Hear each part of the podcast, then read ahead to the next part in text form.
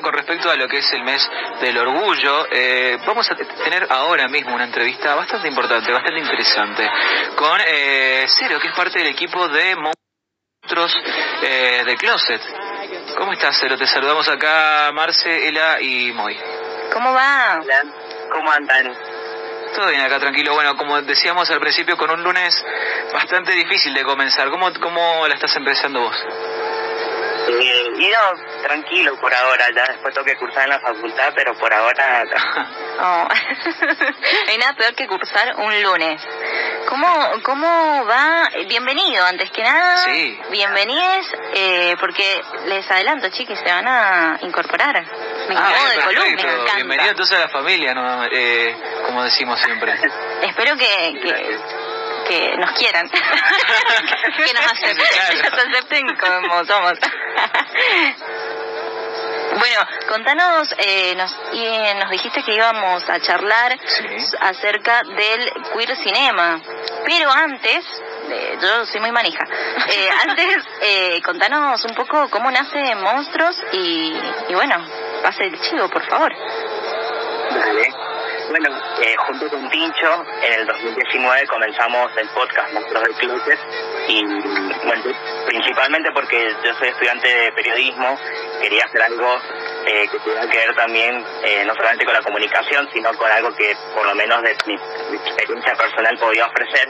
Así que entre los dos empezamos a hablar sobre distintos temas que tienen que ver con la comunidad LGBT, pero siempre desde el punto de vista eh, de la comedia, como de cosas graciosas, eh, experiencias que nos han pasado. Y surgió Monstruos de Closet, que es como un juego de palabras, con que no, como los monstruos eh, de Monster Inc. que salen desde el, desde el closet, sino también como eh, reivindicar toda esa discriminación que tenemos y, la, y apropiarnos de los insultos y creernos que nosotros somos esas monstras que podemos hablar eh, con tranquilidad de lo que nos, que nos pasa. Así que así surgió el podcast y a través de Instagram compartiendo todo lo que hacíamos. Surgieron mm, otros proyectos, entre estos Queer Cine, que es un podcast también donde eh, participo con otros amigues y en cada capítulo hablamos sobre una película LGBT eh, en particular, así que ahí tiene que ver más que nada con, con la invitación me parece. Y, y justo este mes, bueno, yo desde el 2014 eh, organizo el ciclo de cine asiático en el cine de la Municipalidad de Capital de Ciudad y decidí que en junio se tratara sobre eh, películas LGBT. Pero es un caso particular porque justamente en Asia no hay mucho y está bueno un poco analizar eso también. Bueno, estoy eh, anonada. estoy choqueada e impactada. Me encanta, súper interesante. Súper interesante, además, eh, nada, abrir caminos y hacer eh, estos lazos, tejer estas redes. Eh, por eso la invitación y nada, más que bienvenidos. Me gustó el, el ¿Lo origen del nombre que justamente estaban diciendo, Sí. con qué intención también lo tomaban. Estaba muy bueno y habla, bueno, también de, de- de justamente lo, que- lo que ellos quieren hacer. Bueno, también eh, decir de, dentro de todo, cero, eh, feliz día, ya que mencionabas, sos estudiante de periodismo y bueno, colega nuestro, eh, ¿por qué no? Entonces, feliz día también con respecto a eso y también consultarte. Eh, ¿Cómo, cómo, cómo le- les ha ido a partir justamente de- de- del comienzo en base bueno a esta temática que ustedes tocan y que vos destacabas bueno también que en la, en la que ustedes buscan eh, digamos eliminar o, también así de esa forma apropiarse de esos insultos. Cómo les ha ido cómo ha sido la evolución con la gente que los escucha que al principio pensaban que éramos eh, personas heterosexuales que se estaban burlando de la comunidad. No, qué horror. Sí.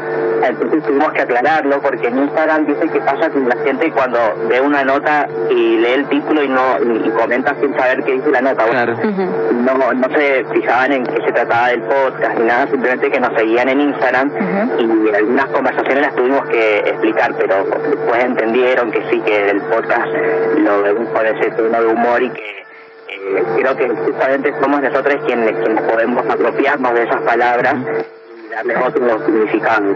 Entonces al principio sí costó un poco, pero ya, ya está establecido, me parece. Claro, empezó como un malentendido, pero bueno, ya aclarado, ha tomado bastante fuerza y les ha ido más que bien. Sí, sí. Bien, eh, Moy ahí te, consultaba algunos más algunos detalles también justamente de lo que es el queer cinema. Eh, en base a eso, para aquellos que, que, no lo saben o que justamente es una novedad, también esto, eh, explícanos por favor un poquito. Bueno, eh, el movimiento del, del queer cinema se profundizó un poco más en la década de los 90, pero eso no quiere decir que antes no hubieran películas queer, eh, que es una manera de englobar lo que es ese, ese tipo de lectura cinematográfica, porque eh, el término lo puso, no me acuerdo el nombre ahora, pero es un nombre que un activista de Estados Unidos que en 1992 le puso este nombre porque él consideró que a partir de los 90 comenzaron a crecer las producciones, básicamente porque se, se empezó a consumir mucho más el cine independiente. Entonces, habían otras voces que podían empezar a contar historias diferentes y con eso surgieron muchos directores y directoras LGBT por eso, primero que se le puso nombre y segundo que se empezó a visibilizar, que se empezó a reconocer, que empezó a crecer mucho más y que hoy en día hasta lo podemos consumir en, algunas plataformas digitales.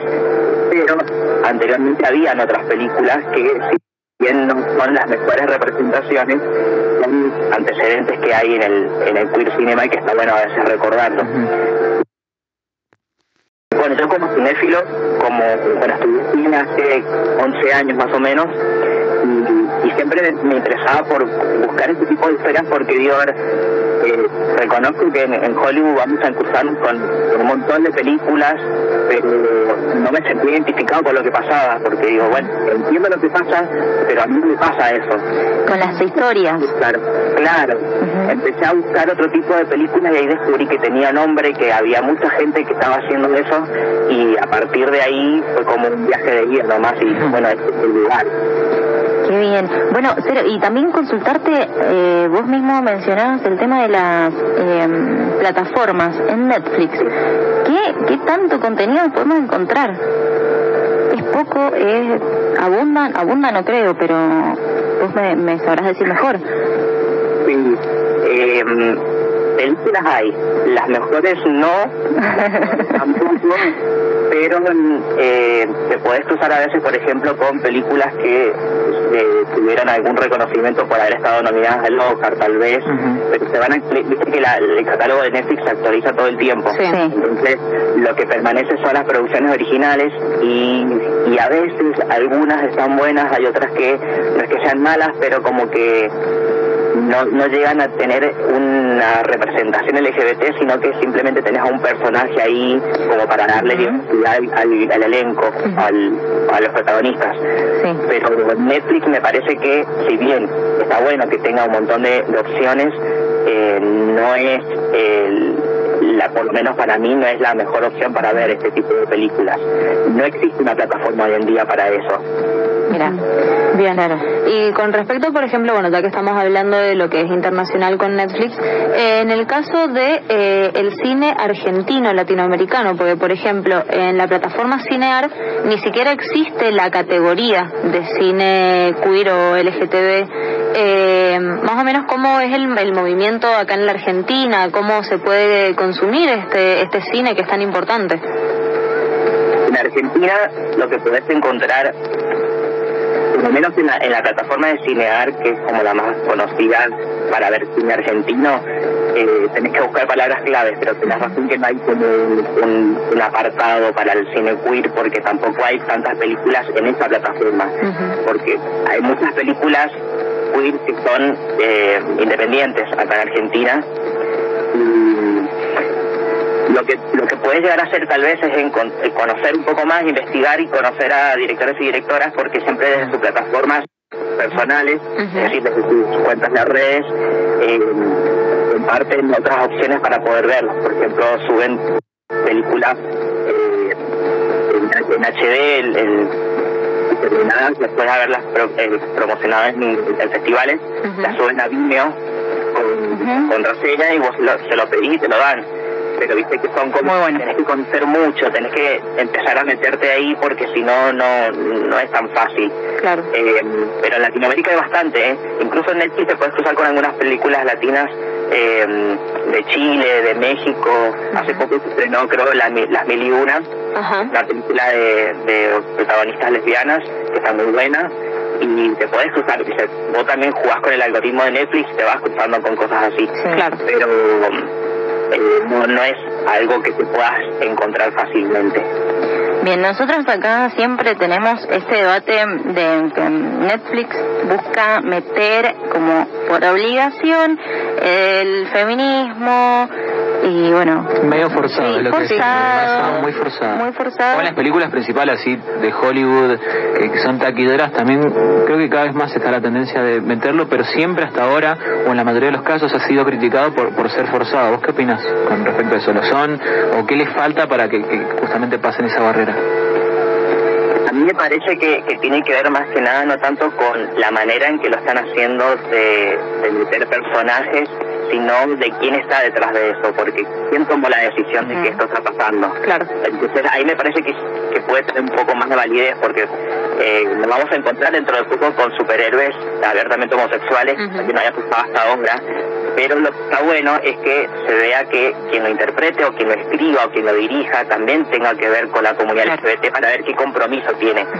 Y es simplemente para para para llegar a un público diverso, entonces ahí entendemos lo que pasa, por ejemplo, en Netflix, donde vemos películas que tranquilamente si el personaje es gay o es hetero o lo que sea, la historia sería exactamente lo mismo, entonces eh, no era necesario. Pero se trata sobre una historia que tal vez tiene que ver con algo que nos pasa dentro de, lo que es el estilo de vida diferente a la heteronorma, entonces sí tiene mucho más sentido y eso se nota mucho más cuando vos investigás y sabes que, que lo dirigió, tal vez es parte de la comunidad o no, pero que investigó, que conoce que, que le pasó algo y no por el hecho de, de, conseguir el, al público ese en particular.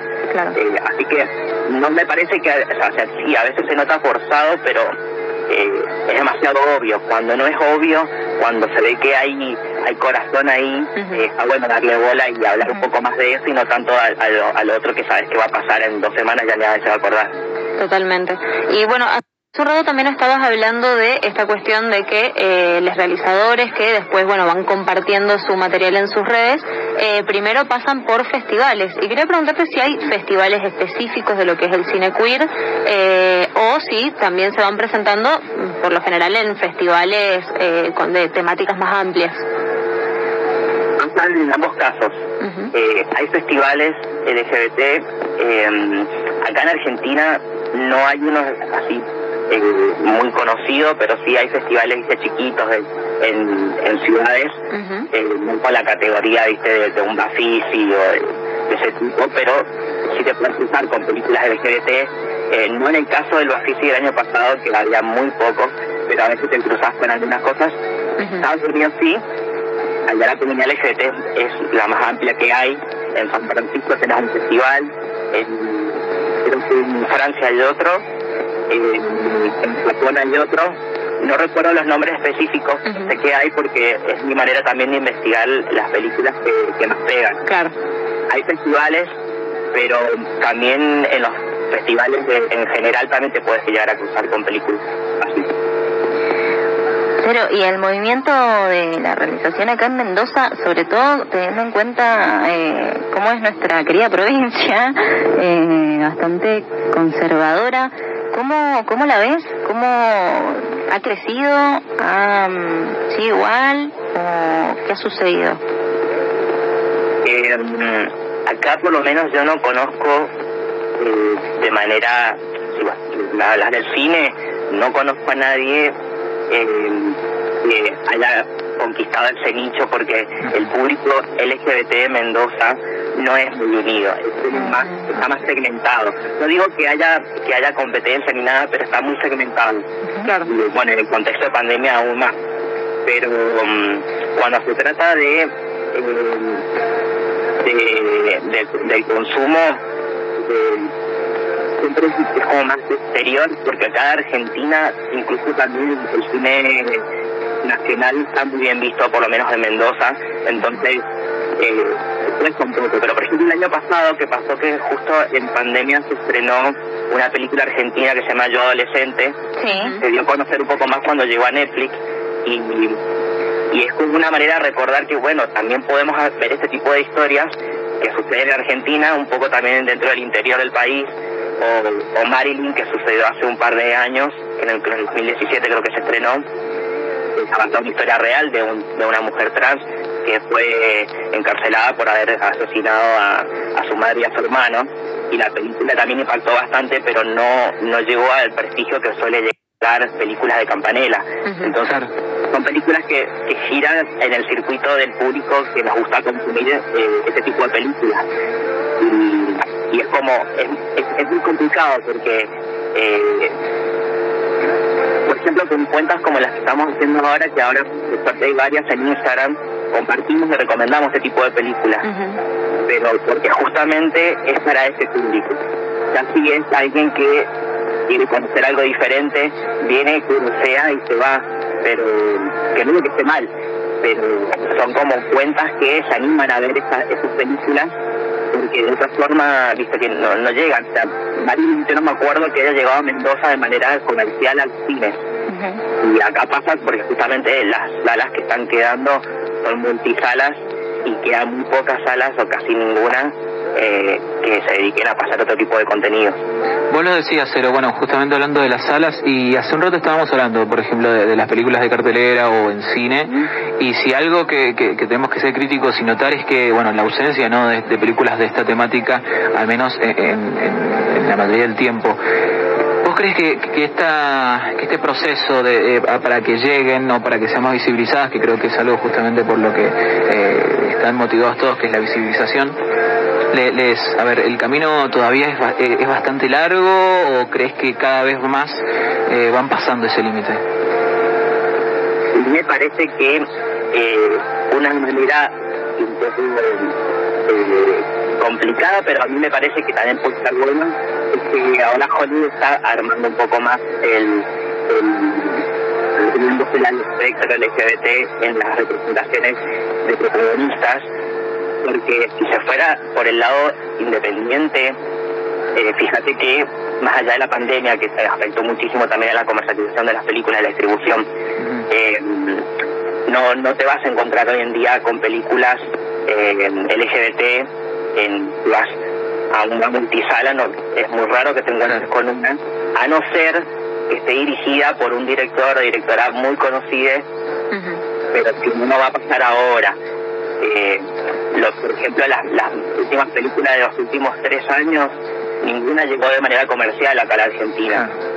Eh, en el 2017 sí llegó una, pero es justamente completamente hollywoodense, que es Love Simon, que está basada en un libro, pero porque tiene un protagonista, tiene varios protagonistas que son eh, conocidos por otras películas, por haber trabajado en Jurassic Park, entonces llegan a ese público primero y no tanto al público LGBT, pero claro. porque era una película comercial. Claro, el presupuesto también tiene que ser básicamente brutal y, y, y- y bueno, y como vos decías, tiene que venir ya por el renombre. Claro. Así que por ahora creo que va a costar. Y sí, podemos culpar un poco a la pandemia por el, por el hecho de cómo se están distribuyendo las películas. Para mí, que de acá cinco años, espero que sea mucho más accesible. Por lo menos si en Netflix se ponen las pilas también puede haber una otra. Y ahora que hay cada vez más plataformas, puede pasar. Totalmente. Bien, Cero, y también nos estabas contando, bueno, esto, eh, esto que estás armando, ¿no? De cine japonés, que bueno, va a ser con la temática eh, queer, LGTBQ+. Eh, contanos un poco también cómo, bueno, cómo podemos acceder, cómo si podemos ir. Eh, nada, eh, ya estás yendo. No, sí, eh, estoy agarrando la cartera para ir. Eh, así que contanos un poquito, así podemos ir a, visitarte por allá y conocer un poco más de lo que es eh, el cine japonés queer. Dale, bueno, pasa lo siguiente. Yo desde el 2014 organizo el ciclo de cine coreano. Y eh, desde el 2019 yo planteé un proyecto de las municipalidades para poder porque mucha gente que iba me preguntaba por películas que no eran coreanas pero sí asiáticas. Entonces, lo que yo hice fue ampliarlo. Todos los martes tenemos el ciclo de cine asiático y el último sábado de cada mes el ciclo de cine coreano. Están separados porque uno es más viejo que el otro, pero eh, Corea sigue siendo parte de Asia, entonces a veces eh, depende del tema que yo elijo. Eh, se cruzan algunas películas coreanas también en el cine asiático. Claro. Entonces cada mes tenemos un tema, una temática diferente como para eh, eh, segmentar y no que no sea tan aleatorio. Y junio es casualmente eh, causalmente, mejor dicho, son todas películas LGBT. Lo que pasa a mí cuando se trata de elegir esas películas es que no hay mucho cine LGBT en Asia porque todavía son países muy eh, homofóbicos, conservadores y estoy investigando un poco para poder encontrar películas en las cuales poder pasar porque hay algunas que tampoco vale la pena encontrarse en un ciclo de cine. Pero pues, si quieren ir este mes, estamos todos los martes a las 20 horas en el cine de la Municipalidad de Capital que está en el subsuelo, en la el 9 de julio del 500 a las 20 horas, bueno, y se aplica obviamente el protocolo que hay que llegar unos 15 minutos antes más o menos, porque el límite es de 30 personas, por más que la sala es para 100. Están las, las butacas marcadas con distanciamiento y a la entrada te toman la temperatura y te proveen de alcohol en gel, te empieza de tapaboca en todo momento.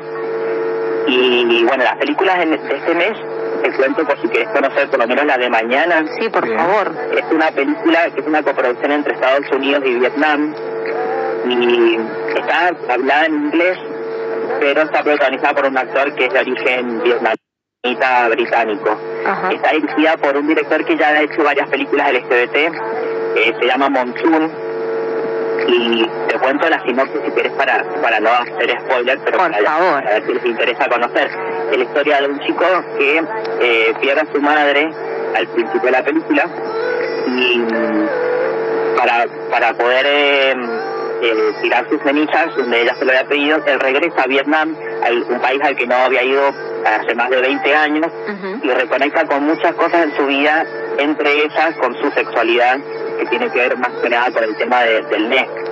Eh, creo que es la primera vez que en este ciclo vamos a ver una película vietnamita porque eh, no son tampoco muy fáciles de encontrar con subtítulos en español. Todas las películas que pasamos ahí son con el idioma original y subtítulos en, en español. Pero sí, el, el resto al menos vamos a encontrar con más películas de Corea del Sur y de Tailandia que son más accesibles. Bien, entonces, agenda pendiente cero. ¿Querés repetir eh, las redes sociales, tanto, bueno, justamente del podcast y así también el podcast, por favor? Bien. La manera más fácil de encontrarnos es en Instagram, en arroba monstruos del closet, y en, el, en la biografía van a encontrar un link para poder encontrarme a mí y a Tincho en, en nuestras respectivas redes, el podcast, tenemos un newsletter, tenemos un blog, pueden invitar a un cafecito, pueden hacer muchas cosas, lo van a encontrar ahí. Genial. Tienen, eh, nada, un contenido tremendo. Acá estoy, estuve en mucho, en silencio, además de escuchar, de escucharte. eh, iba chusmeando acá en Instagram, además que está buenísima mm, nada, La- la estética, la estética. está buenísimo. Eh, las pelis son una banda, así que tenemos para rato, quedan muchos lunes por delante. Y a eh, seguirlos, por supuesto, también. A seguirlo ya mismo, lo estoy siguiendo ya desde, desde, bueno, la semana pasada. Cero, muchísimas gracias por tu tiempo y por la buena onda en la nota. Gracias a ustedes por la invitación y bueno, nos escucharemos pronto. Claro, es verdad, Bienvenidos, recordemos, sí. bienvenidos a, a la familia, Gracias. a eh, Monstruos del Closet. Eh, nosotros estamos cruzando la línea de las 15 horas, este es el tren cinéfilo, escuchamos un poquito más de música y ya volvemos.